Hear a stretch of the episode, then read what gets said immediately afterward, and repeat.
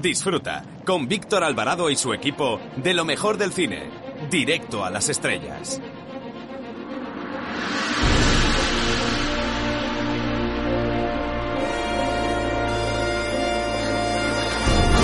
Eh, hola, soy Fernando Tejero y os mando un beso muy fuerte a todos los oyentes de Directo a las Estrellas. Chao, se os quiere, chao.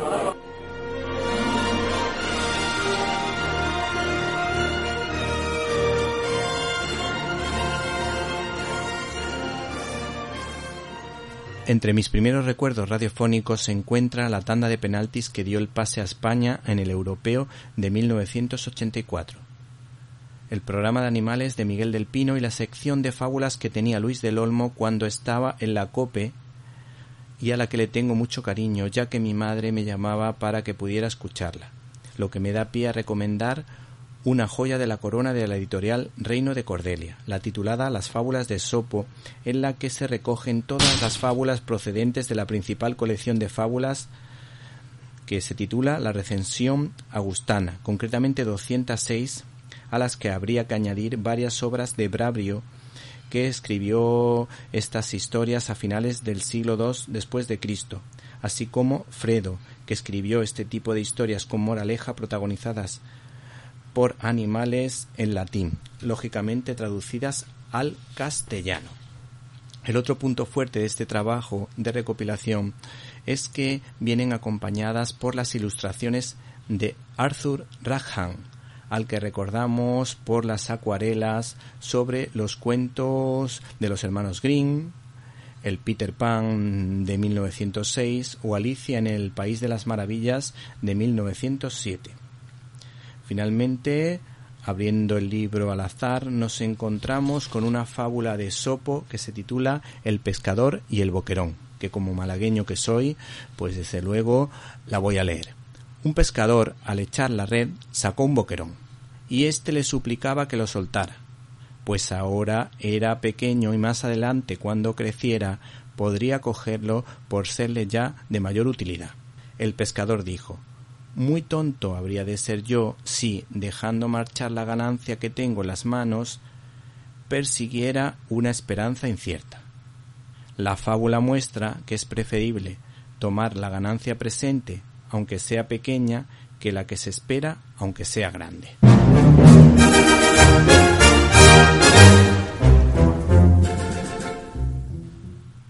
Bienvenidos a una nueva edición de Directo a las Estrellas, tu programa de cine. Y en una semana marcada por la crisis en Ceuta que nos tiene a todos preocupados, nosotros dejamos la política a un lado y les hablamos de los estrenos de esta semana empezando por First Code. También les hablaremos de Poliamor para principiantes. Y no pueden perderse en críticas en un minuto nuestro comentario sobre un gran documental, Tierra Santa, El último peregrino, así como la crítica que hacemos sobre la película Borrar el historial.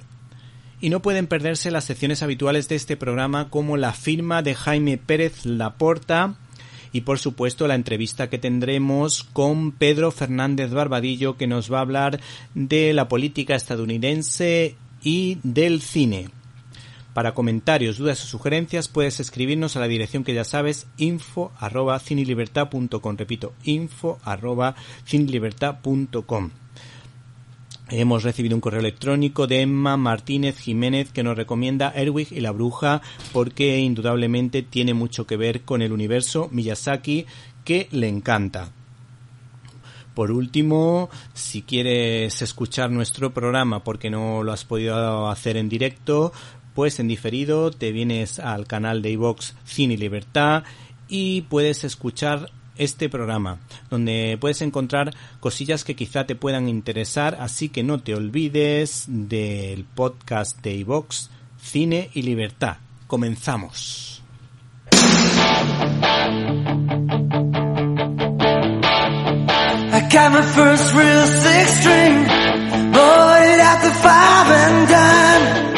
La cartelera.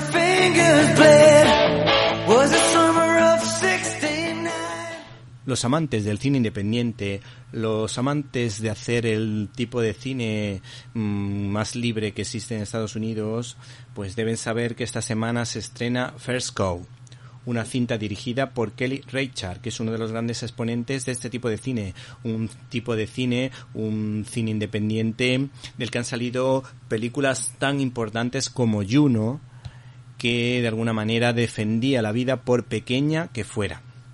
A esta directora la recordamos por películas como Vidas de Mujer, Wendy y Lucy y All Joy. Hay que decir que los trabajos de esta mujer cuidan el más mínimo detalle. De ahí que hayan tenido en cuenta y hayan hecho estudios de cómo se vestía en la época, porque esta mujer siempre intenta dar un extra, ofrecer un extra a la historia que cuenta. Concretamente una historia que está ambientada en 1820, donde se cuenta la historia de amistad de dos personas que no se conocen y que se acaban haciendo amigos. Está ambientada en Oregón, que es uno de los estados típicos que suenan en las películas del oeste. Y hay que decir que los actores protagonistas no son demasiado conocidos aquí en España. Y seguro que no le suenan John Robert Magaro y Orion Lee. Y tengo que confesar que a mí tampoco me suenan demasiado.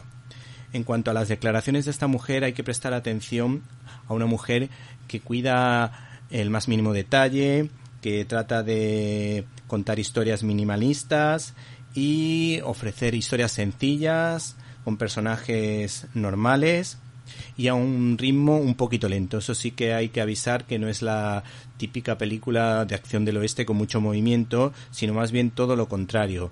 Más bien eh, esta mujer ofrece imágenes para deleitar los sentidos.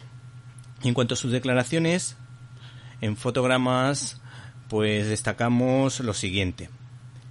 El momento que exploramos era muy interesante. Mucha gente de todo el mundo llegó atraída por el emergente negocio de las pieles. Allí no hay naciones todavía, pero hay compañías empezando a explotar los recursos naturales. Convierte el origen de Estados Unidos en una especie de colonialismo de las corporaciones con gente de muchos lugares del mundo ocupando todo el espacio. ¿Y qué es lo que ha dicho la crítica sobre esta película, First Go? Pues hemos encontrado una crítica muy interesante de José María Aresté en la página web de Cine 21 que está titulada como Galleta, el chino y los buñuelos y que de alguna manera nos cuenta lo siguiente. Hay que reconocer que el film contiene tramos de exasperante lentitud con los que la directora documenta la vida salvaje en plena naturaleza, seguramente con buena intención. Pero lo que realmente es bueno en esta historia es la relación entre los dos amigos y el modo ingenioso con que se ganan la vida que de alguna manera atrapa totalmente al espectador. Arroba Cine Libertad es nuestra cuenta de Twitter. Para escuchar tus agudos comentarios te esperamos en arroba Cine Libertad.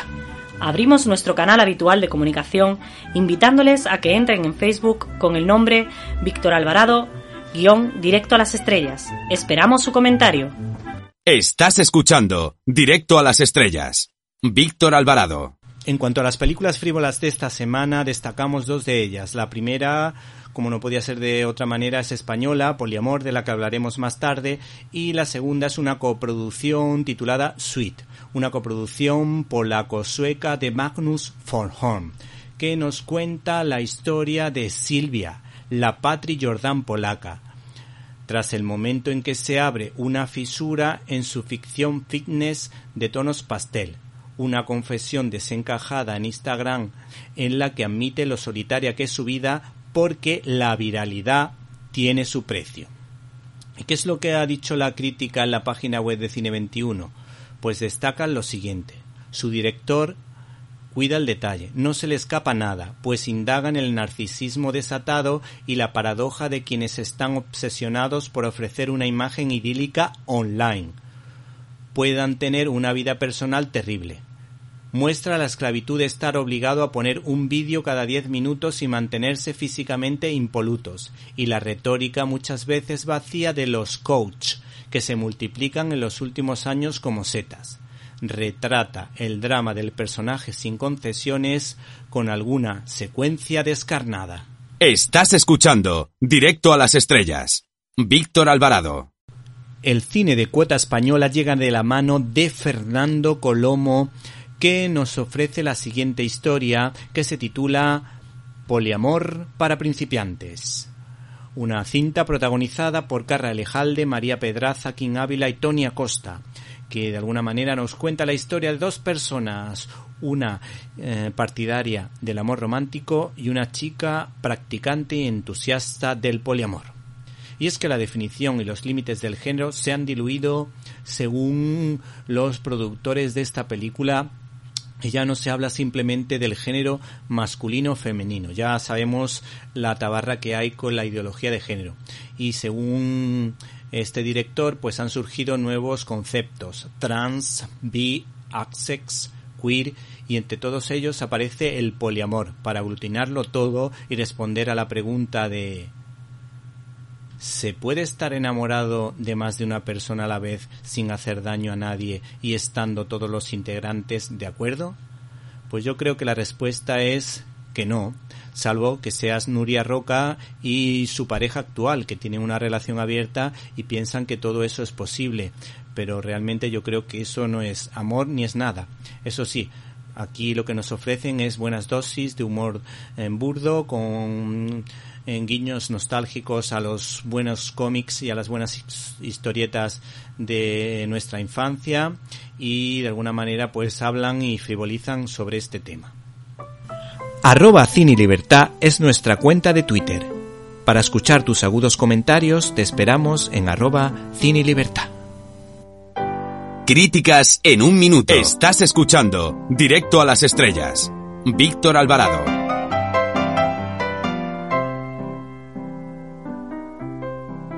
Hola amigos y oyentes, oyentes y amigos de Directo a las Estrellas. En esta ocasión, desde el canal de iVox Cine y Libertad, os recomendamos dos películas. En primer lugar, empezamos por Tierra Santa, el último peregrino. En unos tiempos en los que parece que el cine religioso no está de moda, sí es verdad que es una temática que interesa, pues dos documentales como Vivo y Amanecer en Calcuta han logrado estar en el top ten de las más vistas en primavera.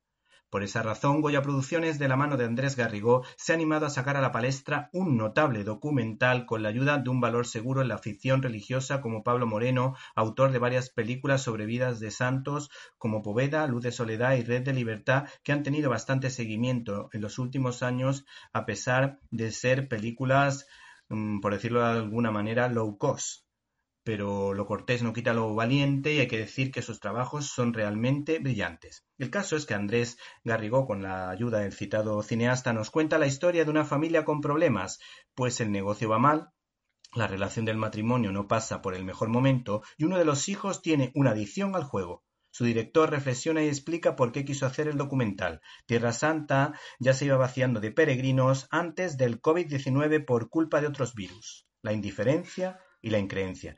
Pero ahora las piedras vivas, que son los cristianos nativos, tienen que migrar en busca de trabajo.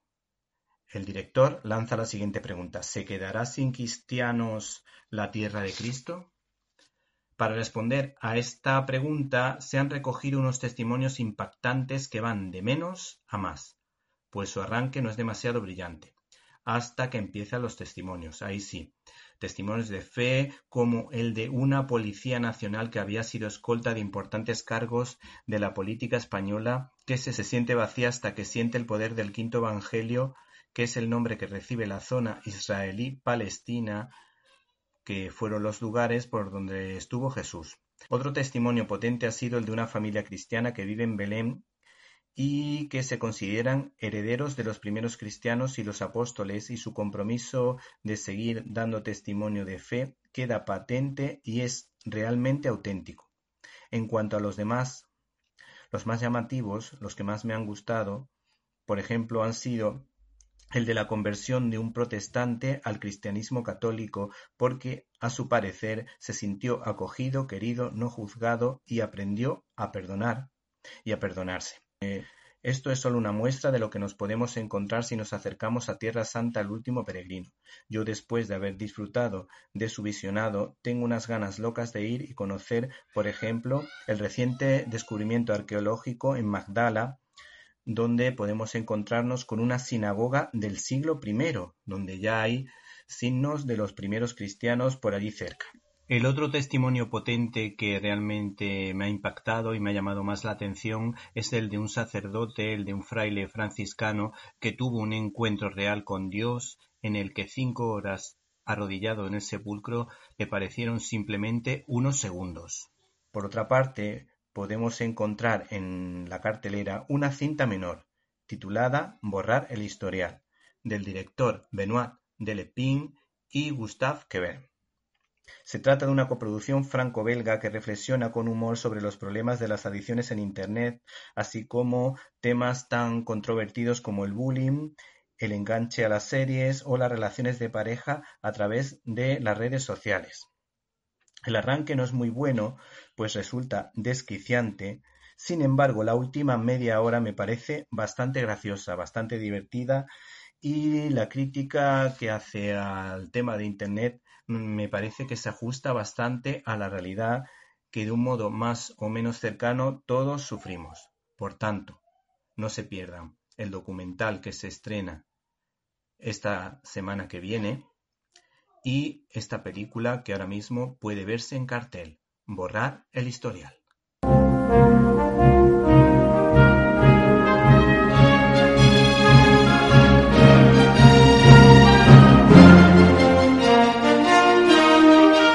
Storyboard.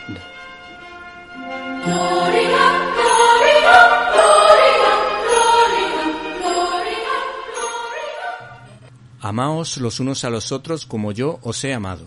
Pese a quien pese, esta frase fue pronunciada por el Hijo de Dios, Jesucristo, el personaje más importante de la historia, por transmitir un mensaje de esperanza.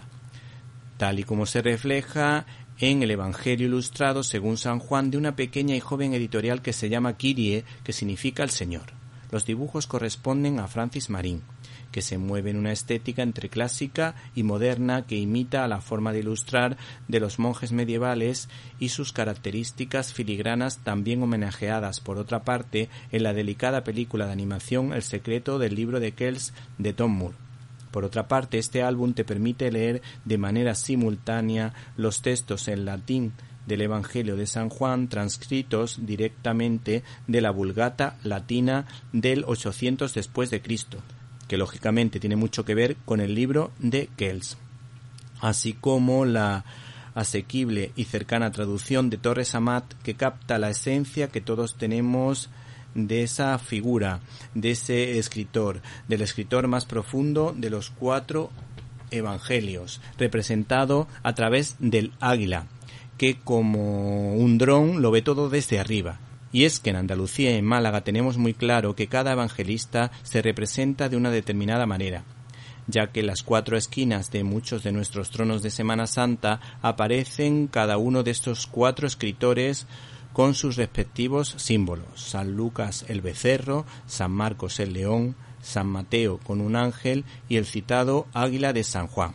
Recomendamos, por tanto, Evangelio ilustrado según San Juan, que te permite relacionarte con Dios no sólo desde la verdad, sino desde la belleza.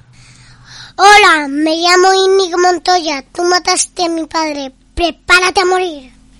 Estás escuchando el directo a las estrellas con Víctor Alvarado. Dos veteranos en el mundo de la viñeta han sido los encargados de dar vida al cuarteto más querido del universo Marvel. Las dos estrellas a las que hago referencia son el guionista Mark White y el rey de la plasticidad y el dinamismo de las viñetas Neil Adams, que con su dominio de los lápices puede dibujar cualquier cosa desde cualquier ángulo sin que pierda las proporciones y con viñetas realmente rompedoras. Este cómic, Los Cuatro Fantásticos Antítesis, no es una vuelta a los orígenes, pero nos ofrece el típico enfrentamiento entre estos astronautas y un viejo conocido de la ficción, Galactus, en el que veremos a un Estela prateada desolado por la muerte de su jefe que recibirá la ayuda de Red Richard, que hará un sacrificio para intentar salvar a su enemigo y al mundo en la que el buen uso de la inteligencia tendrá mucho que decir. En conclusión, hay que prestar atención a esta novelilla gráfica con buenos giros argumentales, con conversaciones interesantes entre Richard y Susie, que de alguna manera serán clave para revitalizar el valor de la institución familiar y nos habla indudablemente de la necesidad de fortalecer los lazos familiares con una buena comunicación de pareja. Y en tercer lugar, yo me fijaría en la reflexión de Silver Surfer en la que a pesar de que es consciente de las guerras y el mal que existe en el mundo, no pierde la esperanza en el ser humano que es generoso y tiene ganas de construir un mundo mejor ayudando a los demás.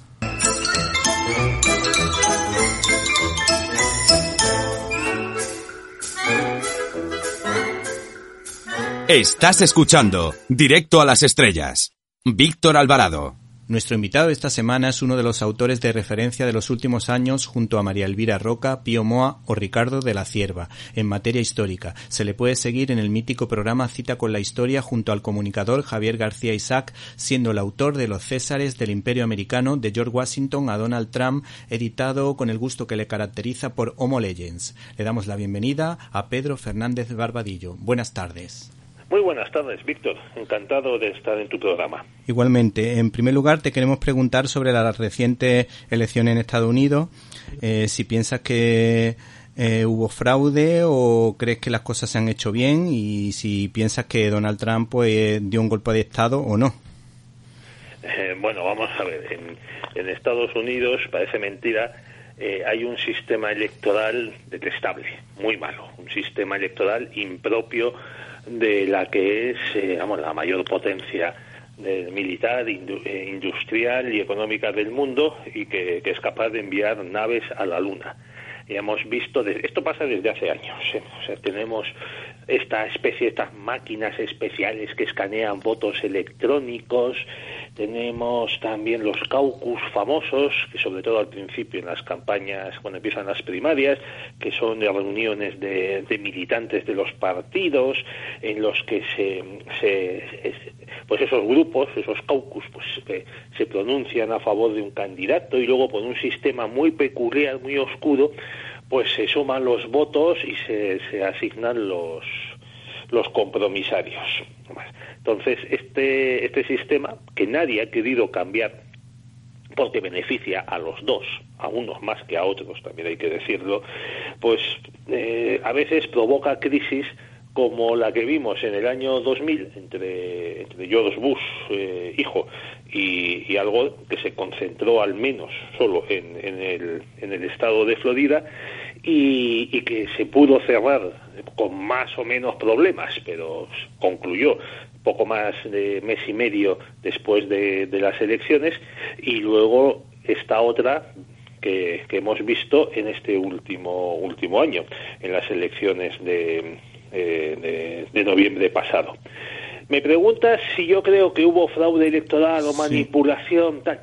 Pues yo creo que sí. Sí, ¿no? Y, y además a favor de, de los demócratas, que son los que tienen la maquinaria de, fraude electoral pues más más avanzada y más más veterana más veterana y la que controlan pues estas ciudades donde se, se, se, volcaron votos de una manera tan sorpresiva pues como como Detroit sobre todo Detroit Detroit de, los estados estos de Pensilvania Michigan eh, Wisconsin y vamos que también ahí está pues Chicago que, que tiene siempre tenido fama de ser una ciudad tremendamente corrupta en, estos asuntos electorales y donde empezó su carrera política para, para Obama. Hombre, que es muy sorprendente, chico, que toda la noche vayan eh, entrando votos, votos y más votos y este Donald Trump vaya en cabeza y de pronto se empiezan a volcar los votos por, por correo, hombre, que vamos a admitir que es verdad que eh, el Partido Demócrata y las asociaciones y ONGs que lo, que lo promueven y que cobran de él y de su entramado societario, pues mmm, vale, estuvieron fomentando que la gente fuese a votar por, por correo. Pero, oye, de eso a que prácticamente el 90% de los votos volcados fuesen favorables a Joe Biden, pues eh, te, da que, te da que pensar. Sí, sí. Y, y otro hecho que también es muy llamativo es que estaban prácticamente todos los resultados que importaban ya, mm, ya conocidos, salvo, claro, los estados de la costa del, del Pacífico, más Hawái, más Alaska, pero que no tenían problemas de, de recuento. Y entonces, pues en la, en la costa occidente, en la costa atlántica, quedaban pues cua- cuatro, cinco, cinco, seis estados como mucho pendientes del recuento, pues eso, Georgia, Pensilvania, eh, Wisconsin, eh, Carolina del, del norte, Norte. Virginia, tal, eh, Mich- Michigan, y de pronto, oye, que se deja de contar los votos y se toman unas horas de descanso los Sí. empleados. Sí, sí. Y luego, cuando vuelven a contar los votos, oye, en todos ellos, ¡pum!, va ganando la candidatura de Biden y doña Kamala. Sí. A mí- sea, a mí me parece como poco curioso, curioso. Sí, sí. La verdad que es que llama muchísimo la atención lo que está analizando. Yo también estuve siguiendo la campaña electoral y a mí me llamó la atención la manipulación. De hecho, es verdad que Trump tiene muy mala forma, está todo el día tuiteando y yo creo que es un, error de comunicación por su parte, pero es verdad que se enfrenta con valentía a, a otra forma de hacer política. Y a mí, pero a mí lo que me llama la atención es que, por ejemplo, Trump dice, Trump ha sido uno de los providas más importantes de, de Estados Unidos. Eh, Ha, crecido económicamente el país bastante. Y luego la defensa de los valores de Occidente, la lucha por la defensa lo ha hecho él. Y, y de hecho no lo ha- sacado a Estados Unidos, o no ha metido, mejor dicho, a Estados Unidos en ninguna guerra. Pero lo hace Trump y es malo. Ahora llega Biden, eh, dice que va a misa pero es abortista, cosa que no entenderé en la vida, porque yo como creyente me, me considero pro vida. Y no entiendo esa, esa doble moral de, de este señor, o a lo mejor este señor dice un, pone una, legisla sobre un tema y a lo mejor Trump ha hecho lo mismo y entonces como lo ha hecho Biden está bien. Ahora como lo hace Trump está mal. En, en definitiva, eh, esta, esta doble moral que hay con respecto a Trump y a Biden no la llego a entender yo del todo. Bueno, es que Trump es el malo es, y, Biden es el bueno pues para los medios de comunicación, para Wall Street, para Hollywood, para las grandes empresas tecnológicas, las Big Tech. Y entonces, eh, claro, Trump, tengamos en cuenta que Trump les ha estropeado el negocio durante cuatro años, el negocio inmenso que tenían pues Wall Street y la Big Tech pues con, con China. Y eso les les ha puesto de los nervios también.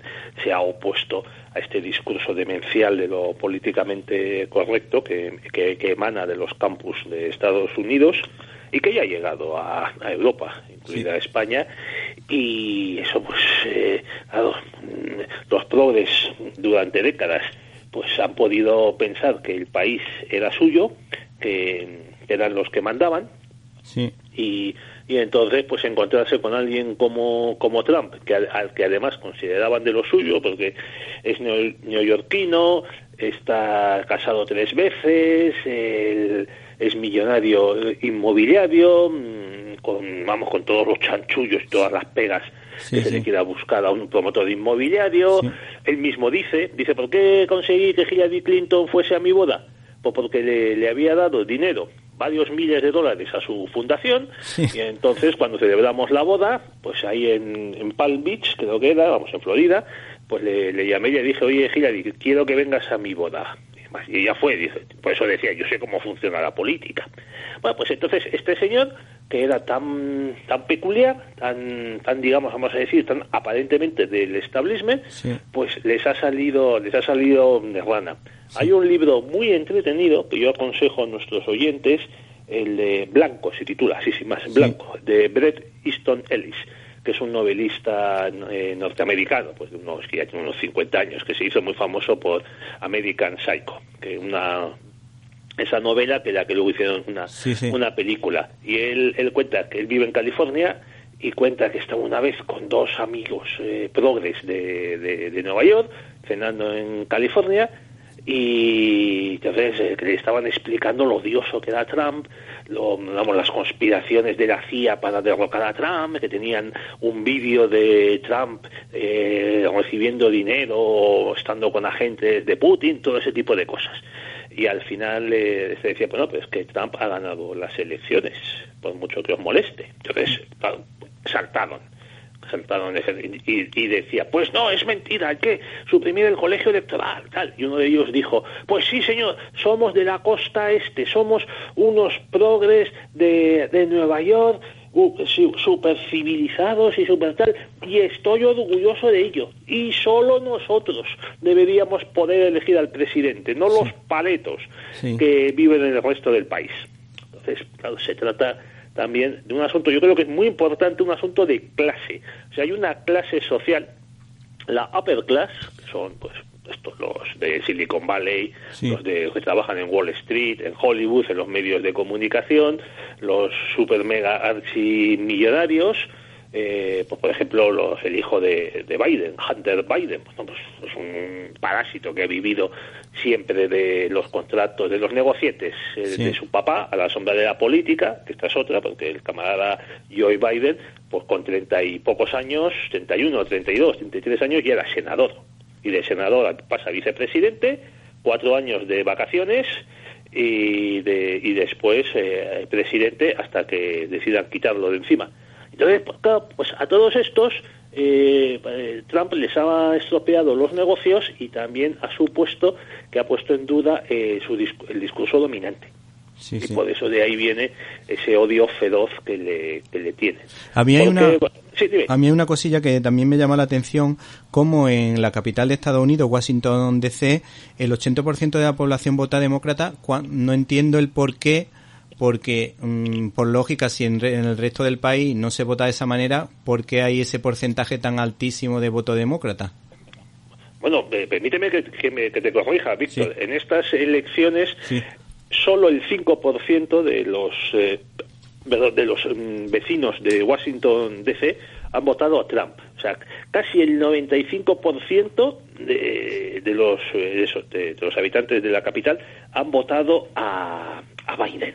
Bueno, es una es una es, una diferencia descomunal, descomunal. Mira, mira, muchas veces se dice que sobre todo por parte de, de estos progres que por qué dependemos en el proceso de primaria de lo que decidan New Hampshire y Iowa en esos caucus de los que hemos hablado al principio, que son estados muy pequeños, que con muy poca población, que, la, gran parte de la población es blanca, anglosajona, protestante, eh, que hay muy poca diversidad, que es este uno de los mantras modernos, que hay pocos, eh, pocos negros, pocos hispanos, tal. Y dicen, bueno, pero es que de todas maneras, estos, eh, estos dos estados, New Hampshire y Iowa, aciertan mucho más de lo que acierta Washington DC. O sea, de, las primarias, los que ganan las primarias en estos estados suelen ser luego convalidados en las siguientes elecciones, pues este proceso tan complicado, pero bueno, que los candidatos de los partidos suelen ganar, los que son elegidos por, luego por la mayoría del partido, ya a su vez ya han destacado en estos dos sitios. Es decir, que hay una correlación entre los votantes de New Hampshire y de Iowa, pues muy pequeños, muy blancos y, muy grandotes y muy agricultores que sean, con los, los votantes del resto del país. Sin embargo, en, el DC, desde que se le permite votar, eh, puede enviar, eh, participar en las votaciones presidenciales, que antes no podía, eh, esto es desde los años 60, siempre, siempre, siempre ha votado a los demócratas, incluso en las veces en las que eh, los, los republicanos tuvieron unas victorias descomunales, como la de Nixon en el 72 y la de Reagan en el 84. Aún así, los demócratas de Washington han seguido votando demócratas. dices, bueno, ¿por qué pasa esto? Bueno, pues porque en Washington hay muchísimo político, muchísimo, sobre todo también hay muchísimo lobista, muchísimo empleado de, de estas consultoras y de estas empresas que, que se dedican al cabildeo y al tejemaneje con los senadores, los congresistas, los funcionarios del, de la administración. Claro, para estos, Donald Trump, esto, lo que quieren es cada vez más Estado, lo que les opone al discurso, vamos a decir, del general de los republicanos, claro, es que Donald Trump les recortó muchísimo el, el poder. Eh, claro, redujo mucho el poder de la, de la administración. Lo mismo con los periodistas. Y una de las cosas que le agradezco a Trump es que ha hundido completamente el mal ganado prestigio que le quedaba a los, a los medios de comunicación, a Time, a la CNN, a Newsweek, y, claro, pues los periodistas que viven en, en, Washington, como los que viven en Nueva York o en Los Ángeles, pues a, a Trump le detestan. Le detestan por eso, porque no les hace caso, les discute, se ríe de ellos, les, les burlaba. Mira, otra diferencia que hay entre Trump y Biden. Trump daba conferencias de prensa constantes, por lo menos una a la semana. Admitía todo tipo de preguntas, se enzarzaba en discusiones con los eh, periodistas, les replicaba, tal. En cambio, Biden no ha hecho estas comparecencias ante la prensa, salvo una o dos, y todo con preguntitas eh, más o menos amañadas, igual que igual que pasaba con Obama. ¿eh? Y Obama también expulsó a periodistas de sus ruedas de prensa a los de la, por ejemplo, los de la Fox durante Yo unos meses. curiosamente, curiosamente se, hace unos años me tocó hacer una crítica sobre una película del Barack Obama de, lo, de su inicio. Y la verdad que si no si sabes que es Obama sin saber si tú piensas que no es Obama, que otra persona dice qué vida más chula, qué tío más guay, qué persona más, con más profundidad, qué valores tiene, qué fe más sincera, pero claro, es el típico lavado de cara que se suele hacer con el con el Partido Demócrata. Además, curiosamente, eh, hace unos meses escuché a un experto en Kennedy que decía que precisamente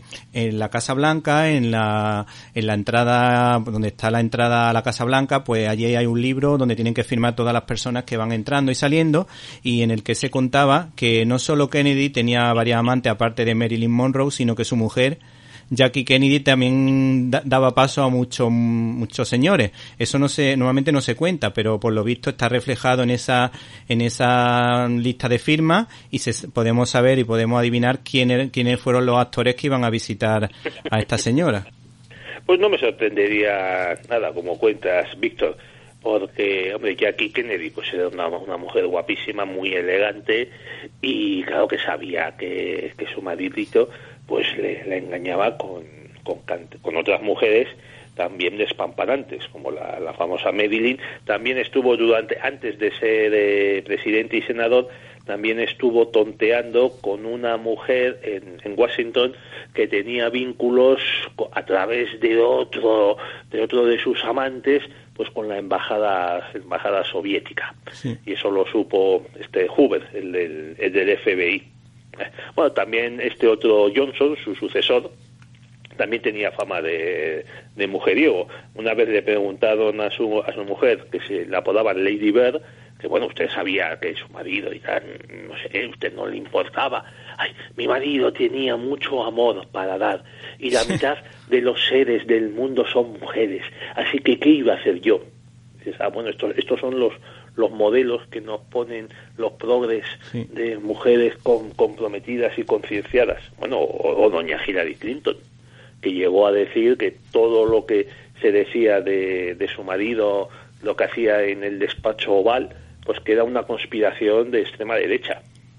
Sí, ¿Sabes? sí. Pues, pues eso, y- eso cambió a, a la pobre Melania Trump, que es la, la, la primera dama más elegante que ha tenido Estados Por Unidos supuesto. desde, desde Jackie Kennedy Sí, sí. y yo creo que más guapa que ella pues claro ha sido despreciada ha sido ninguneada no se le ha dedicado ninguna portada por parte de, de estas esto de Vogue de Time cuando a, a Michelle Obama pues prácticamente salía a portada por año eh, de los ocho que estuvo su marido en la Casa Blanca Y con, con respecto al New Deal, te queríamos preguntar sobre el presidente Franklin Delano Roosevelt, que en teoría fomentó una serie de valores que tuvieron mucho eco en el cine, con muchas y buenas películas como las de Víctor Fleming, Frank Capra, Leo Macario, John Ford, que todos eran eh, directores católicos de muchísimo nivel. Y me gustaría saber cuál es tu opinión sobre este presidente, que por lo menos yo tengo la impresión de que dentro del Partido Demócrata fue de lo mejor, aunque a lo mejor, por lo menos comparándolo con los que yo veo ahora, la verdad, con Obama, eh, Jimmy Carter o, por ejemplo, Clinton o el que está ahora mismo gobernando. Pues, hombre, hombre, Roosevelt, pues vamos a ver, era, era un señorito de muy buena familia, de, de- de estos que los, los, los Roosevelt, que ya hubo otro presidente de la misma familia, de estos que si me dices que no querían, no, si no hubiesen querido trabajar, pues no habrían tenido ningún problema porque tenían dinero para, para aburrir. Y su matrimonio con Eleanor, pues pues también era, le hizo todavía él más, más rico.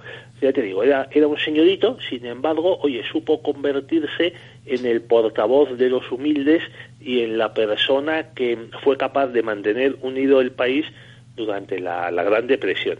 Era, era un déspota, era un inculto total. O sea, vamos, hay testimonios de, de, que en los años 30 para mantener el, el precio del oro, porque entonces el dólar y casi todas las monedas se podían canjear por oro, pues para mantener el, el precio del oro en una, en una ecuación eh, conveniente, pues que lo decidía metido, sentado en la cama, porque ya sabes que tenía poliomielitis, Sí, sí. había padecido poliomielitis, no, lo decidía sentado en la cama con alguno de, de sus consejeros. Y una vez dijo, ah, pues vamos a poner este número porque dicen que para los chinos, o no sé para quién, pues que es buena suerte, o que eso, pues que que este número tenga dos cifras repetidas porque es signo de buena suerte, jiji, jaja. O sea, mm, el tío era así, el tío también... mm, el, vamos, es- era una persona, eh, vamos, muy muy ambiciosa, porque, oye, se hizo elegir cuatro veces Cuatro veces, sí. cuatro veces. El, después de él, eh, claro, el Congreso de Estados Unidos aprobó esa enmienda para prohibir más de una, de una reelección. Y, y también era, vamos, con Stalin se, vamos, fue el típico tonto útil para los comunistas, porque creía que, que Stalin iba, eh, que él podía convencer a Stalin para que se democratizase. Eh, los, vamos, la camarilla de, de Roosevelt, pues consideraba, se consideraban ellos más cercanos a la, a la Unión Soviética, a los bolcheviques, fíjate qué cosas, Sí, sí. que a los británicos, pese a todas las películas que te muestran lo contrario, Lo contrario, que Churchill sí. y Roosevelt se llevaba muy bien. No, porque estos, estos demócratas, esta camarilla, así muy progre, muy progre, pero claro, progre de Estados Unidos, eh, sin llegar a lo que es hoy día, pues de- consideraban que los, los bolcheviques pues claro, provenían de un país antiguo que se había liberado de la esclavitud de, la, de los zares y entonces pues estaban en un proceso de evolución hacia una democracia, intentaban buscar paralelismos con lo que había sido, como lo llaman ellos, la revolución americana. Ellos no hablan de, de guerras de independencia, ellos mu- muchas veces, sobre todo antes, hablaban de la revolución americana. Bueno, pues en estas circunstancias, Sí. pese a todo esto, eh, Roosevelt eh, es, eh, merece la pena, eh, es un gran presidente, porque en unos momentos en el que la, vamos, la Gran Depresión, que fue espantosa, en Estados, sobre todo en Estados Unidos, llegó a ver pues la, la cuarta parte de la fuerza de trabajo estaba en el paro. Llegó a ver, pues eso, hambre, disturbios, tal. Bueno, fue capaz de, de, de crear unos planes de- económicos, luego muy criticados, y no digo que no, y, y de dar esperanza a la gente más humilde y de hacerla sentir que eran ciudadanos del país. O sea, porque fíjate la concepción que había en, en Estados Unidos, que otro presidente demócrata, ¿eh? Robert Cleveland, a finales del 19, que es, es el único presidente que ha sido eh, elegido dos veces, pero con un mandato intermedio. O sea, eh, entre los, sus dos mandatos hubo un presidente republicano. Bueno, pues este presidente, vamos, se encontró con que el Congreso había aprobado una ley en, en- eh, para comprar, ayudar a comprar semillas, pues no sé si era por una cantidad, Vamos, que entonces, eh, que ahora nos parece ridícula, una cantidad muy baja, no me acuerdo, 10 mil dólares, o sea, vamos, vamos, una cantidad importante, pero que no te iba a desequilibrar el presupuesto, ni mucho menos. Bueno, comprar semillas, pues para unos eh, campesinos de una zona de Texas que estaban atravesando una sequía. Bueno, pues este Cleveland vetó esa ley porque decía que eso, eh, digamos, que el hecho de que los los ciudadanos esperasen ayuda del Estado ante las desgracias de la naturaleza, les, i- les iría despojando de esa actividad y de esa iniciativa características del norteamericano, de no esperarlo todo del Estado. A partir de Roosevelt, el norteamericano deja ya de, de esperar, eh, vamos, de, de desconfiar del Estado y de, de despreocuparse de él.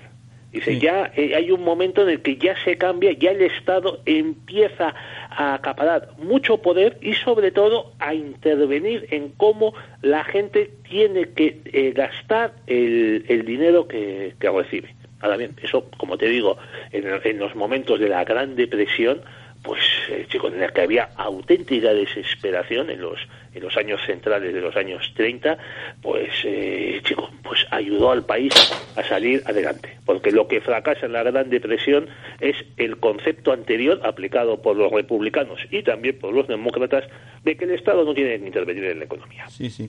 Bueno, ya para finalizar te queremos preguntar por Ronald Reagan, que fue durante mucho tiempo el presidente del sindicato de actores, de hecho fue actor y por otra parte tengo entendido que era un experto en golpes de efecto y se preparaba muchos chistes en sus discursos pues para triunfar. Y a mí me ha llamado sobre todo la atención el caso Borkin, eh, esa campaña mediática eh, en contra de uno de los nombramientos de Ronald Reagan y queremos preguntarte en general sobre eh, esas trampas tan típicas en Estados Unidos, sobre todo el Partido Demócrata, a la hora de sacar una noticia, ya sea falsa o, medio o, o una media verdad, en los últimos momentos de una campaña para intentar ganar las elecciones. Bueno, eso se llama las sorpresas de octubre. Se llaman así porque las, elecciones suelen ser pues el eh, pues el, 3 de octubre el, eh, los primeros días. O sea suelen ser ya sabes el, el primer martes después del primer lunes de, noviembre. Por lo tanto las sorpresas se tienen que sacar en, eh, en octubre para que causen efecto. Bueno, lo ha habido de, de todo tipo, desde incluso hubo una muy lamentable sacada por un demócrata de que el candidato republicano tenía antepasados negros. Claro, eso en, en, los años 20 todavía en Estados Unidos pues era una cosa tremenda, sobre todo en, los años... A Bush, a Bush hijo, le sacaron una multa de, de tráfico por conducir eh, borracho. Y, y las, de estas hay, vamos, yo creo que las últimas que recordamos nosotros fueron las de de 2016, cuando a Donald Trump le sacaron ese vídeo eh, que alguien había guardado durante años, en, en, las que decía que decía a otros otros señores que, eh, si eres famoso, les puedes puedes tocar a una mujer donde sea y tal, no sé qué, porque no casi se te echan encima y a ellas no les importa. Bueno, ese es el tipo de, de trapos sucios, de, bueno, contra Lincoln hubo una campaña feroz también, fíjate, eh, la reelección en 1864, que le acusaron a Lincoln incluso de cobrar su sueldo de presidente en oro y no en papel moneda. Porque claro, entonces con la guerra pues la inflación era enorme y los soldados cobraban en, en papel moneda, que claro, se devaluaba, mientras que el, presidente, según esta campaña de unos periódicos demócratas, cobraba en oro para no, no devaluarse el, salario. Bueno, tremendo. Me preguntabas también por, por Reagan. Reagan ha sido el único presidente sindicalista, como decía, presidente del sindicato de actores, y el que ha tenido el trabajo más, más peculiar. Mira, esta, mira eh, de, de, Reagan se dice que, y es, y es verdad, nos acordamos quienes le conocimos su presidencia ya mayorcitos, pues claro, y vimos también vimos lo que fue Carter, la caída de Nixon, eh, la retirada de Vietnam. Sí. Reagan, pues chicos, de la misma manera que Roosevelt pudo, pudo unir al país con sus medidas económicas, sus discursos de esperanza, pues eh, Reagan hizo algo muy parecido en esos años 80, en un momento en el que Estados Unidos estaba en, eh, pues en una depresión y, y, totalmente desorientado por, pues, el, el, espectáculo dimisión, las derrotas militares, el, el, caos de la presidencia de, de Carter. Y, y, la verdad es que a, a, a, Reagan, los, claro, Reagan era el presidente republicano más odiado por los progres hasta que vino, vino Donald Trump. Sí, sí. Y le, una de las cosas que le echaban en cara, estos señores tan, tan educados en, la, en las universidades de Harvard, y de, y de Yale y de Princeton, porque Reagan estudió en una universidad de medio pelo, eh, creo en el estado de, Illinois, creo que era. Y vamos, le echaban en cada... Es que es que no tiene grandes ideas, sino que cuenta chistes.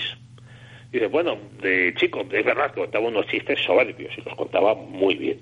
Y dices, oiga, pero es que la propia Hillary Clinton, en, eh, cuando se presentó frente a Obama en 2008, decía que Obama, pero si Obama no es más que un discurso, y decía eso porque Obama se había hecho famoso en una convención eh, del Partido Demócrata pronunciado un, un, discurso magnífico por otra por otra parte pero es cierto que Obama lo que tenía a su favor es que era aparte de, ser eh, negro es que era un gran lector de discursos Bueno, chicos, al final esto es reconocer la impotencia ante el rival.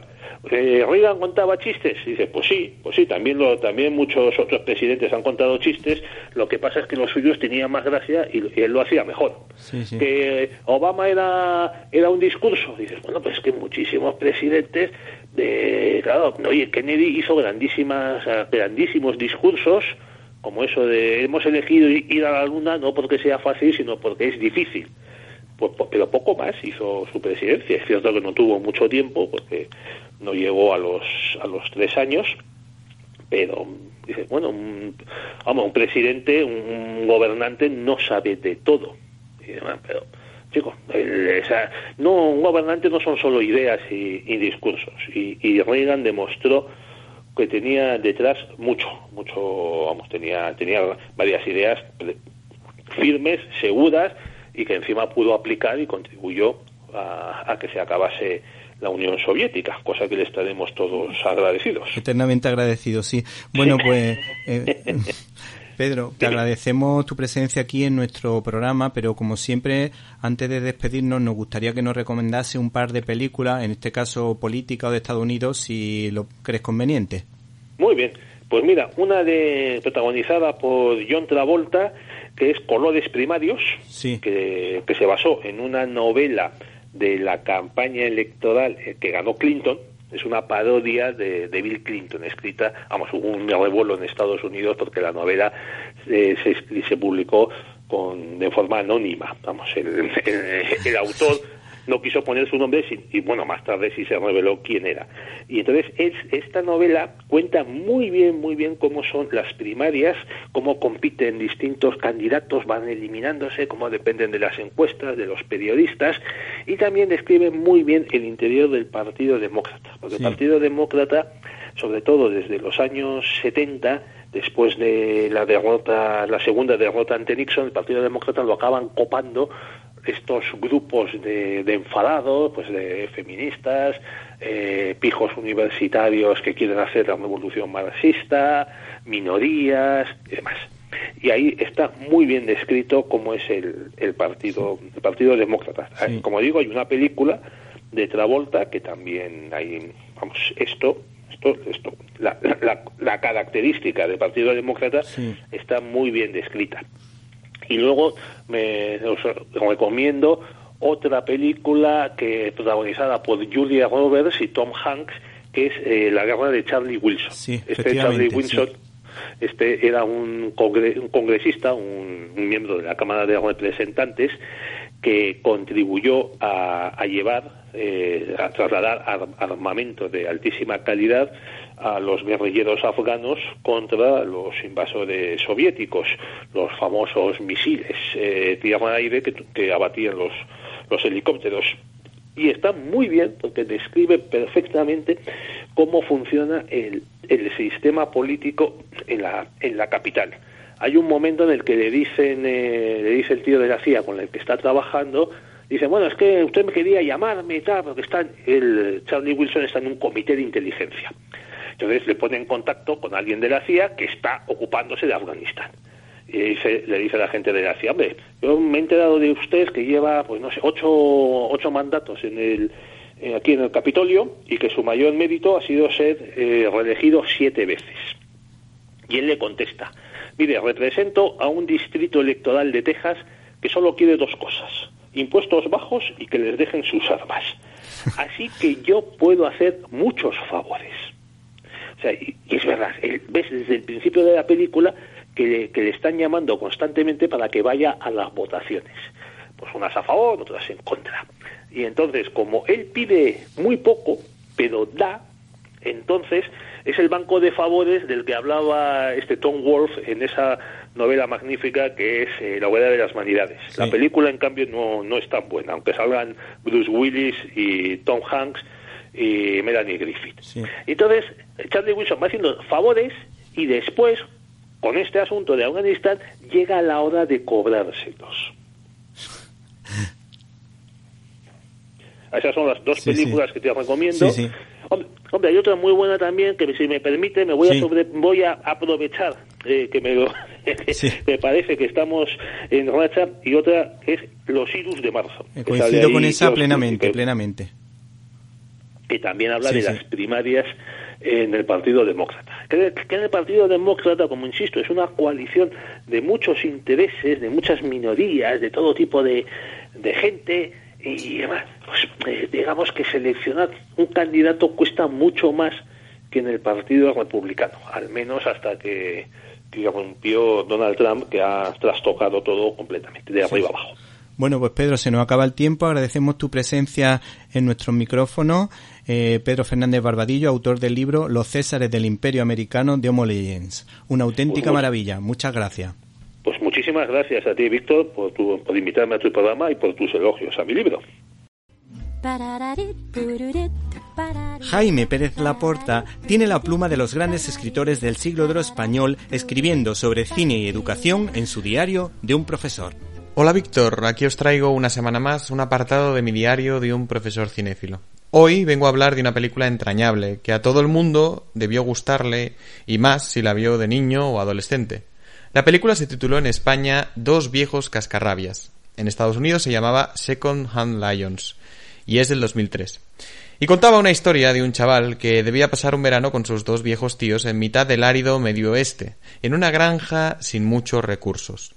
La historia que se va tejiendo entre tíos y sobrino es digna de cualquier gran historia educativa. Pero lo más interesante para mí son las aventuras inesperadas en las que se ve inmerso el muchacho con unos tíos de los que solo esperaba aburrimiento. Por otro lado, la película tiene un lado humano que nos ayuda a comprender que la educación no es un camino aséptico y racional, sino que necesita del cemento de la experiencia y de las relaciones de afecto para que asiente todo lo aprendido por el corazón humano. Así es como el joven protagonista deja de ver a sus tíos como unos viejos cascarrabias y los descubre como pozos de experiencia. Y ojo, también les ayuda a salir de sus propias vicisitudes. No hay educador que no mejore al tiempo que mejora su hijo o su alumno. Esta clave me la enseñó un antiguo profesor.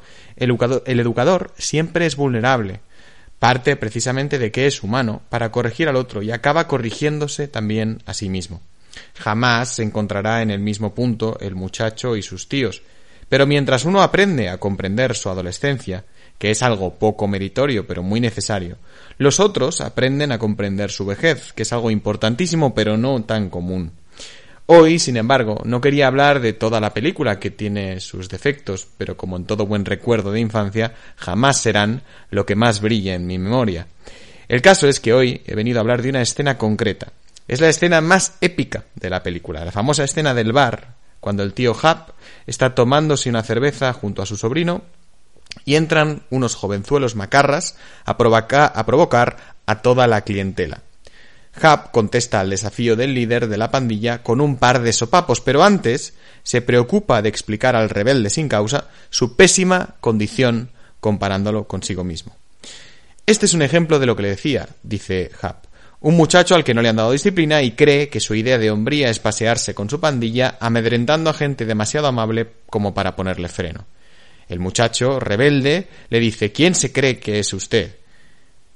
Le dice este joven insensato antes de sufrir la mano de Hap en la garganta, mientras él mismo le dice Yo he luchado en dos guerras mundiales, he matado a muchos hombres, y he amado a una sola mujer con una pasión que un mierda como tú jamás podría comprender. Ese soy yo. El discurso está simplificado por una memoria imperfecta y una emoción desbordante del niño que llevo dentro y que comprendió en esa escena que la voz de la experiencia es más autoritaria que la mano que ciñe la garganta del macarra. Porque Hap no siente legitimidad para machacar al criajo irrespetuoso hasta que le explica qué ha vivido. Y desde luego su vida merece más admiración que la del pobre maleante. Y la escena termina con el rostro de precisa y exorbitante admiración del sobrino, porque ahí entienden nuestros hijos, alumnos o quienes sea que cuidemos o eduquemos, que lo que les enseñamos vale la pena, porque vale la pena en nuestra propia vida. Ver que el adulto se ha dejado la piel por ideales o personas valiosos es lo que otorga la autoridad. Allí despierta la sana imitación de los muchachos a quienes les faltan tantas ganas como referentes. Y ojo, Acordaos de que Hap no quiso ser ejemplar para su sobrino. Vivió toda su vida sin pensar en los efectos que ésta tendría en su sobrino. Es después que el sobrino siente la admiración. Por eso no hay que buscar ser ejemplo, no hay que buscar ser referente. Lo que hay que buscar es aquello que vale la pena. Y lo demás vendrá por añadidura. Bueno, llegó el momento de la despedida. Pero antes quiero agradecer el trabajo a todo el equipo de Directo a las Estrellas. Un abrazo para Antonio, Irene, Guadalupe, Jaime, Carlos y Javier, si los que hubiese sido imposible realizar este programa. Espero que usted, y usted, y también usted, o tal vez tú, hayas pasado un rato entretenido. Recibe un cordial saludo de Víctor Alvarado y hasta la semana que viene